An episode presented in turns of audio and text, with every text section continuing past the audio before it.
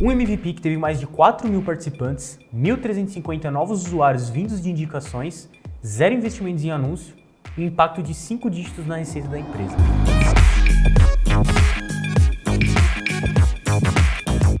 Sejam bem-vindos a mais um episódio do Gambicast. Eu sou o Enzo, Product Manager aqui do GLA, e a gambiarra de hoje foi enviada pelo Arthur Viana, que ele fez uma empresa que se chama r2.com.vc. A R2 é uma produtora de eventos que atua tanto com eventos próprios, como por exemplo na praia, evento famoso em Brasília, quanto na coprodução de outros grandes eventos no Brasil.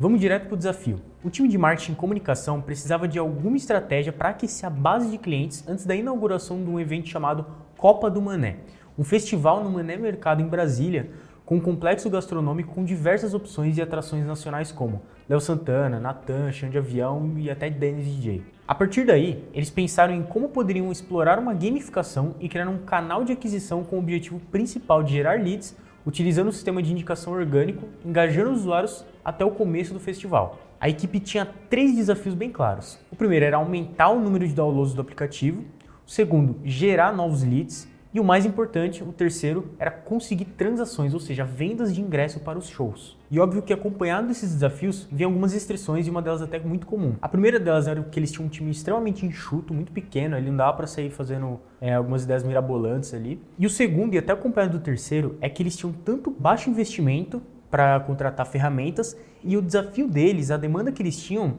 não tinha nenhuma ferramenta específica que cobrisse tudo que eles precisavam. Então era, era cada detalhezinho que eles queriam montar e nenhuma ferramenta se adaptava à necessidade deles. A solução então foi criar um quiz gamificado. Basicamente, era um quiz enviado para os usuários três vezes por semana, cada um com três perguntas. Cada pergunta tinha um nível de dificuldade diferente: fácil, intermediário e difícil.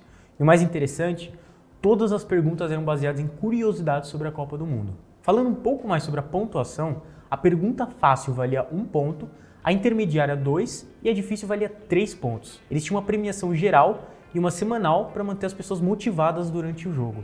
No final de cada semana, eles enviavam um ranking para os participantes. Isso ajudava a manter o clima de competição e evitar que os usuários esfriassem. Uma das coisas mais inteligentes que eles fizeram foi criar um método para evitar múltiplas tentativas. O usuário só podia participar uma vez em cada rodada. Além disso, eles incentivavam os participantes a indicar cada vez mais pessoas. Deixavam claro que o caminho mais fácil para vencer era trazendo mais pessoas para o jogo, uma estratégia muito poderosa, já que eles precisavam constantemente alimentar sua base com novos usuários. Agora que você já entendeu como funcionava o quiz, vou entrar nos detalhes de como foi feita a gambiarra.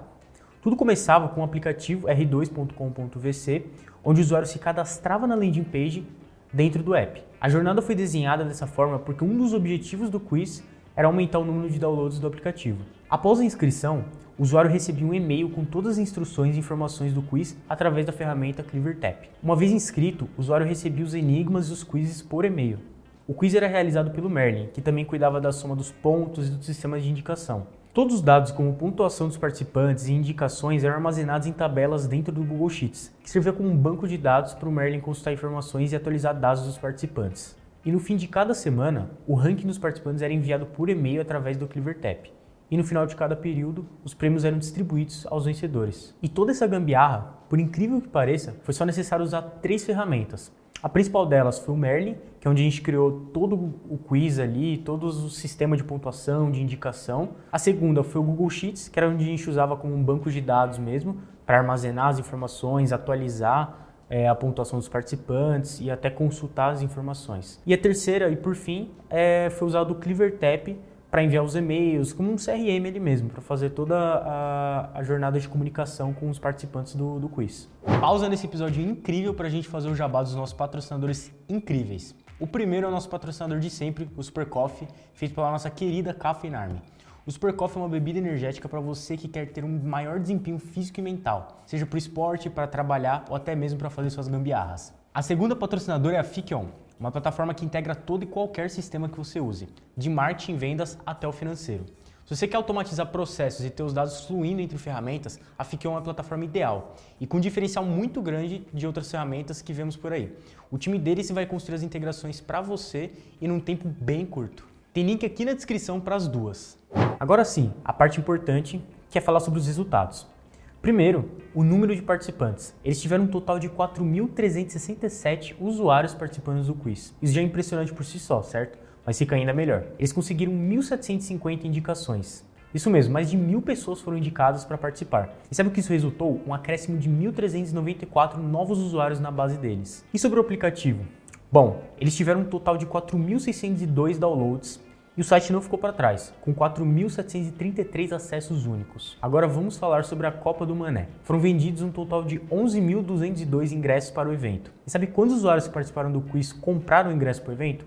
507. Vamos analisar as taxas de conversão que são realmente impressionantes. A taxa de conversão dos participantes do quiz para os que compraram o ingresso foi de 11,6%, e a taxa de conversão do total de ingressos vendidos para os participantes que compraram o ingresso foi de 4,53%. E a cereja do bolo? Todo esse resultado veio sem qualquer investimento em anúncios. Sim, você ouviu certo, investimento em anúncios foi de zero reais. Com essa ferramenta dá para concluir pelo menos duas coisas. A primeira é que você não precisa gastar milhares de reais e nem utilizar mil ferramentas para criar uma boa estratégia de aquisição. E o segundo ponto é de que já é o terceiro episódio aqui no Gambicast que a gente fala sobre enigmas e quizzes. É uma ótima forma que você pode se inspirar aí, tanto para adquirir novos usuários, até para melhorar o engajamento da sua base. Gostou desse episódio? Semana que vem tem mais. Então já se inscreve aqui para você não perder. Até mais.